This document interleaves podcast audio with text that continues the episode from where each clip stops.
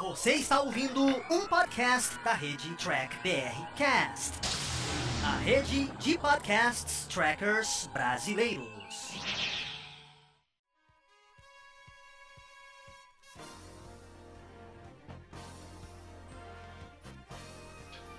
Olá, humanoides! Tudo bem com vocês? Aqui estamos começando mais uma versão em podcast aqui dos vídeos do Diário do Capitão.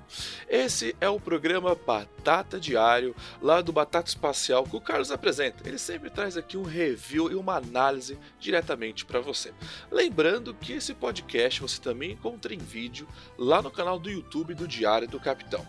Então não se esqueça de curtir e compartilhar esse vídeo se você gostou. Se não gostou, claro, deixe aqui o seu comentário gente continuar essa nossa discussão. Sem mais delongas, vamos ao nosso review do nosso amigo Carlos. Fala gente amiga, tudo bom? Eu sou Carlos Lose e este é o Batata Diário, seu programa de dicas do Diário do Capitão. E hoje nós vamos falar do 12 episódio da terceira temporada de Jornada nas Estrelas Discovery, intitulado Alma Maré.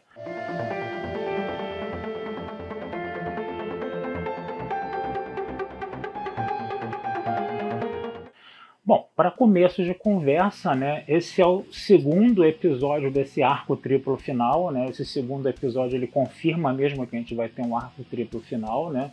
A coisa agora se passa mais na Discovery, né? A questão da Discovery lá ter sido sequestrada pela pela pela Ozira, né, no caso, né? E de como, né, a tripulação da Discovery vai começar a tentar retomar a nave, né? Então a gente tem um episódio que tem um núcleo de ação bom. Eu Gente, eu gostei desse episódio, eu não vou mentir não. Quando a gente não gosta, a gente tem que falar que não gosta, mas também quando a gente gosta, a gente também tem que falar, né? também tem que elogiar. A gente não tem que só sentar o pau, né? Se a gente acha que tá bom, a gente também tem que elogiar, tá? E aí foi um episódio bom, na minha opinião. Né? Essa parte da, de ação da Discovery, toda essa operação né, de tentar se recuperar a Discovery, né, ela vai passar pela Michael, obviamente, né, que é a, vamos dizer assim, a principal é, personagem né, da série, né? Mas é interessante a gente perceber né, que não vai ser uma coisa só feita pela Michael né? A tripulação da Discovery ela também vai se mexer, entendeu? Para tentar resgatar a nave, né? Liderada pela Tilly ali. Eu achei esse núcleo bem interessante, né? Você vê ali o Book, o Rin, né? A tripulação da Discovery, a Tilly, né? Eles maquinando as coisas ali para poder, entendeu? Também recuperar a nave. Eu achei isso muito legal, tá? que eu acho que os episódios né, onde você trabalha mais a tripulação da Discovery separada da Michael são interessantes, né? E isso aconteceu nesse episódio. A Michael também teve os seus as suas partes de heroísmo ali, né? Eu achei a sequência do Tubo Jeffries muito interessante, a coisa dela acionar o sistema de emergência de incêndio, né, para poder cuspir, né, os capangas lá da Osiris, daqueles áreas, né, que ele Alpatino meio genérico que apareceu no segundo episódio, né, que ele está de volta agora, né? Achei interessante aquela, aquela estratégia né, que a Michael usou né, para se livrar dos inimigos dela, né, no caso. Né? Achei bem interessante essa parte. Né? E principalmente, eu achei muito interessante também né, ver como o Stamets né, se comportou com a Michael, né, quando a Michael expeliu o Stamets né, para fora da Discovery em, di em, direção ao QG da Federação. Né? O Stamets ali desesperado, querendo voltar para a nebulosa de Verubim, porque o Culber né, e a Adira também estão né, lá né, sofrendo os efeitos da radiação, além do Saru, né, mas toda a vida do Culber, eh, do, do Stamets está ali, ele não quer ver o Culber morrer uma segunda vez, né? E ele começa, inclusive, a gritar ao, é, a, de forma bem desesperada para para Maia porque ele, a tripulação da Discovery seguiu ela para o futuro, que a tripulação da Discovery abriu mão das famílias, de tudo, né? Para poder ir 930 anos adiante, e era dessa forma que ela ia, entendeu? Pagar a eles, né, no caso, né? Então foi muito interessante que aquele faz o que quer da Michael Burnham foi novamente questionado, né? Em Discovery, né? Então isso é uma coisa que a gente tem que falar, tá? nesse terceiro, nessa terceira temporada de Discovery que foi uma coisa boa, né? As atitudes, né, é, muito intempestivas, né? E muito desafiadora das regras que a Michael toma, elas estão sendo, vamos dizer assim, questionadas nessa temporada, né? E ela foi questionada novamente, né? E qual foi a reação da Michael? Foi chorar, né? Obviamente, né? Aliás, o chorômetro nesse episódio, né, acusou dois choros, né? O primeiro, né, que foi essa questão do Stamets aí, né, que o Stamets realmente, né, é, atingiu, né, emocionalmente a Michael bastante, né? Isso inclusive não é uma coisa muito difícil, mas atingiu, né? E a questão também na hora que ela tá lá no Turbo Jeffries mandando uma mensagem para mamãe Kovacs Milat, né? Para Gabriele lá Burnham, né? Dizendo que talvez não veja ela mais, que não sei o que, coisa e tal. Ela começa a chorar também, né? E muito provavelmente a mamãe é, Burnham deve aparecer no episódio final, né? Porque essa coisa não seria colocada, né? Aí de qualquer jeito, né? Pelo menos eu espero que não, né? ainda mais que os roteiristas né, de Discovery eles querem exaltar Michael, então tudo que tem referência a Michael deve realmente aparecer, pelo menos é o que eu espero, né? No caso, né? É, então toda essa parte de resgate, de operação de resgate da Discovery, ela foi bem interessante, tá? Então a gente poder falar sobre isso. Outra coisa que foi muito interessante também nesse episódio, né? Foi um personagem, né? Que tem nome de dicionário, né? O nome do cara é Aurélio, né? No caso, né? Mas é interessante a gente perceber que ele é um cientista, né? Que foi criado ali pela Ozira. Ele acha a Ozira tudo de bom, a Ozira lindinha, maravilhosa, sensacional, que ela vai recuperar toda, vamos dizer assim, toda a galáxia, né? é, faz, tentando fazer uma aliança pacífica com a federação, coisa e tal, né? E a gente sabe que o Ozira não presta, né? E aí ele vai, ele vai ter uma conversa de cientista para cientista com o Stamets, né? Lá, enquanto o Stamets está aprisionado, né? Que o Aurélio ele está tentando é, estudar o Stamets para poder entender o motor de esporos, né? E o Stamets começa com um papo de família, começa a falar do, do Colbert, começa a falar da Dira, coisa e tal, né? O Aurélio meio que desconversa ali, porque ele quer saber do motor de esporos. Depois ele começa a falar também da, da Ozira, como a Ozira é importante para ele como família. Aí o Stamets fala que a Ozira não presta, né? Então essa conversa ela ficou muito bacana. Esse personagem, esse Aurélio, é um personagem, é, é, parece ser gente finíssima, entendeu? E ele tá bem dentro daquela vibe ali emocional de Discovery, aquela coisa fofa que a gente vê entre o Stamets e o Colbert, entre o Stamets e a Adira. Tem gente que não gosta. Às vezes, quando fica muito carregado esse, é, é, esse núcleo no melodrama, realmente fica uma coisa muito melosa. Mas isso é uma coisa de Discovery, né? Não é uma coisa de Jornada nas Estrelas, é mais uma coisa de Discovery que faz parte da série, né? Esses núcleos emocionais assim entre os personagens que pelo menos no caso do Stamets e do Kobe da Dira, eu particularmente gosto. Eu acho que, sabe, se você não exagera muito no melodrama, fica numa medida boa, eu acho interessante. É uma característica da série que eu particularmente acho positiva, apesar de não ter nada a ver com Jornada nas Estrelas. Mas é uma coisa de Discovery, né? Aqui a gente está tentando analisar mais Discovery né, do que as ligações de Discovery com Jornada nas Estrelas, né? Que a gente sabe que a Secret Hideout está tentando podar isso ao máximo, né? E volta e meia coloca um easter egg, coloca um fanservice ali, não sei porquê, porque ela está tentando apagar cada vez mais Jornada nas Estrelas. É um direito que ela tem, uma livre adaptação de Jornada nas Estrelas, a meu ver, tá? E essa parte do Stamets, do Colbert, para mim funciona. Então seria muito legal a gente ver o Aurélio, né, incorporado isso a uma quarta temporada, entendeu? E se alguém precisar de um dicionário já vai estar ele lá, né, no caso, né? E aí ele, ele cairia como uma luva, né, nessa coisa com Stamets, com Kober, com Adira, né? É mais uma ideia boa que está aparecendo aí para a série e a gente espera que os roteiristas não joguem essa ideia fora, não aproveitem mal essa ideia, né? Eu acho que isso daí é interessante da gente ver no caso. Agora, a parte mais polêmica do episódio, que foi a negociação entre o Vance, né? E a nossa Ozira lá que está querendo fazer uma aliança com a federação, né? Porque a corrente esmeralda tem mais é, uma cara, vamos dizer assim, que não tem muito a ver com esperança, uma cara mais corporativa, mais capitalista, coisa e tal. E a federação seria, é, vamos dizer assim, uma coisa mais utópica, né, que carrega um pouco mais a questão da esperança, enquanto a corrente esmeralda teria uma visão mais pragmática dentro de uma visão capitalista. Né? Vamos deixar essa discussão mais para o final. Deixa eu primeiro falar duas coisas ali que eu achei meio complicadas nessa, nessa negociação. Né?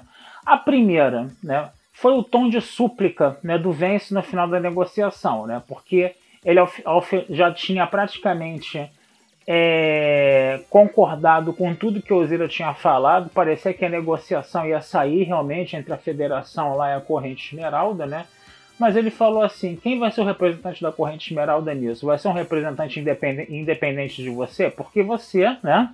Pelos seus antecedentes, você não inspira muita confiança, né? E aí você, inclusive, teria que ser julgada, né? Teria que passar por um julgamento, né? Pra gente poder fazer essa aliança aí, no caso, né? Aí a Zira ficou verde de raiva, né? Obviamente, né? Até porque ela é oriana, né? Ela ficou verde de raiva com aquilo. E o Vence começou, né? A suplicar, a, a, a implorar para Osira, entendeu? Aceitar ser julgada, que não sei o quê. Que uma aliança entre a Federação e a Corrente Esmeralda seria legal pra caramba, né? E aí a Osira mandou ele se catar e foi embora, entendeu? Essa atitude de súplica do Vence eu achei que não teve nada a ver com ele, porque ele sempre foi aquele, né? Almirante ali da federação com as suas posturas muito firmes, muito duras, né? E daqui a pouco ele tá suplicando lá com a, com a bandida da série. Pô, que história é essa, né?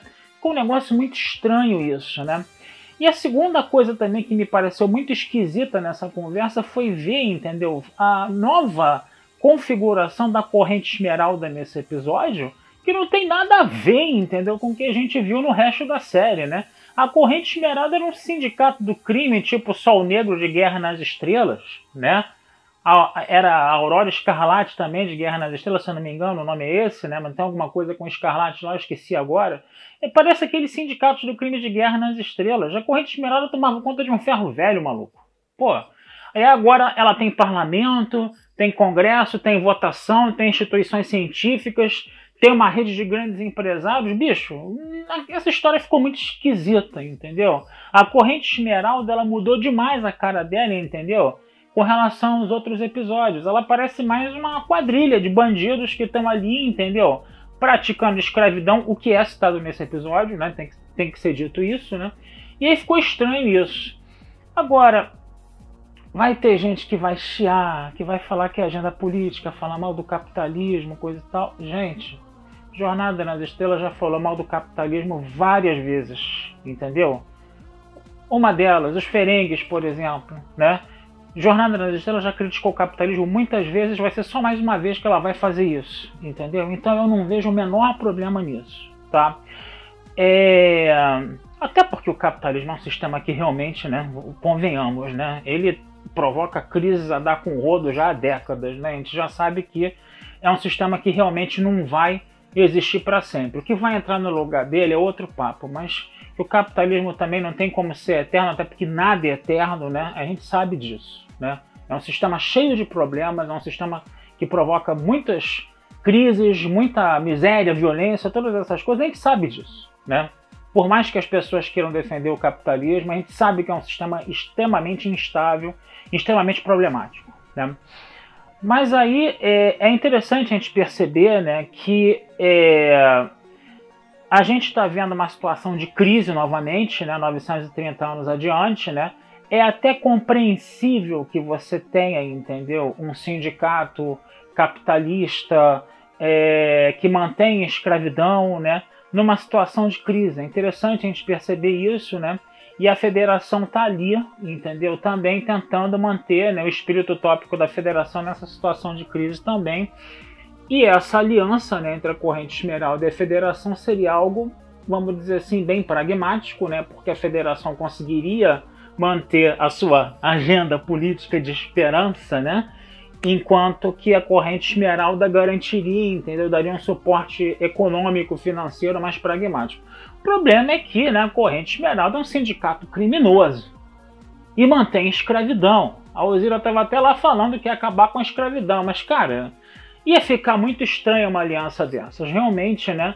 O Vence ali ele tomou a postura correta, né? Muita gente está falando que o Vence ia ser o vilão porque ele é um homem branco, coisa e tal, né? Até agora não está aparecendo não. Tem um episódio ainda, né, que de repente pode jogar tudo isso por terra, né? Mas até agora não está aparecendo que ele é um vilão aí no caso não, que ele está realmente querendo manter o espírito da federação. Eu espero que continue assim, entendeu? Eu espero que continue desse jeito. Eu não gostaria de ver o Vance como um vilão na história aí não, né? Agora, é, a única coisa que provoca um pouco de estranhamento, né, é aquela velha história, né? É um futuro, né, com cara de século 21, né? Você pegar os caras lá, não tá, agora não é mais século 24, agora é século 32, e você trazer ao século 32 um sistema econômico que existiu no século 21, né, que está ali num contexto de crise, né? Eu acho que, pô, uma, a gente, pô, se a gente está numa crise econômica, por exemplo, se a gente está numa situação complicada, a gente não vai pegar coisas que aconteceram na Idade Média. Bom, isso depende muito do país, né? Mas. Deixa quieto. Mas é, é, seria mais ou menos dentro desse raciocínio, entendeu? Novamente, aquela história né, de futuro com o cara do século XXI, né? Então, é, é interessante ver essa discussão, né? É uma coisa polêmica, eu sei que alguns não vão gostar, coisa e tal. É aquela coisa de você ter um, um futuro com cara do século XXI, também tem isso, né? Mas Jornada nas Estrelas já criticou o, o, capitalismo em outras oportunidades, está em outras séries, né? Tá? E, e é interessante a gente perceber também que foi um episódio que teve, entendeu? Um bom núcleo de ação. Eu gostei desse núcleo de ação do episódio, gostei desse personagem novo aí do Aurélio, entendeu? que tem nome de dicionário, mas foi um personagem legal, né? Pra gente sempre vai rolar essa piada, já dá até pra ser um meme aí na internet. E é isso, gente. Um episódio legal. Eu particularmente gostei desse episódio, entendeu? Tem muita gente que vai criticar, que não vai gostar, entendeu? Eu sei que tem gente que não gosta, né? Mas eu particularmente achei esse episódio interessante. Eu só espero que o último episódio, entendeu, dê um desfecho digno pra série, entendeu? e consiga, vamos dizer assim, acompanhar essa vibe. Eu quero ver aqueles robozinhos lá que estão com os dados da esfera, o que, que eles vão fazer, entendeu? Eu acho que vai ser muito interessante a gente ver esse final, se for bem escrito, se essa oportunidade for bem aproveitada, né? Porque a gente sabe que os roteiristas de Discovery não sabem é, aproveitar muito bem as oportunidades que eles criam, né? Ah, outra coisa, né? Esse foi um episódio dirigido pelo Frakes, né? Então a gente já sente, né? Aquela melhora, né? Dele, né? Até porque aqueles diretores lá que, pare... que tem nome que parece sopra de letra lá cheio de consoante, entendeu? Eu realmente, sabe? Eu não curto muito o que eles fazem, não, né? O negócio aí é o Frakes dirigindo mesmo, né? Então é isso, gente. Vou ficando por aqui, né? Desejando vida longa e próspera a todos, tá? Esse texto vai estar com mais detalhes lá na Batata Espacial, né? Eu nem falei lá que o rim virou purpurina azul e sumiu no fundo lá da Discovery, coitado. Né? Nem, nem, comentei isso, eu falo isso lá no, no, texto lá da Batata Espacial, tá? E não deixem de se inscrever no Diário do Capitão, não deixem de curtir, compartilhar, comentar né, os nossos vídeos, né, as nossas discussões, debates aí, que essa ajuda de vocês sempre é muito legal pra gente, tá? Um abração, fui. E vocês acabaram de escutar mais um podcast do Diário do Capitão. Lembrando que a versão em vídeo você encontra lá no YouTube. E para mais podcasts de Jornada nas Estrelas, entre e acesse Trek BR Cash, uma fusão dos podcasts trekkers brasileiros. Lá você vai encontrar podcasts Sessão 31, Nova Frota e Diário do Capitão. Ou procure no seu aplicativo favorito. Um muito obrigado, até a próxima e engage!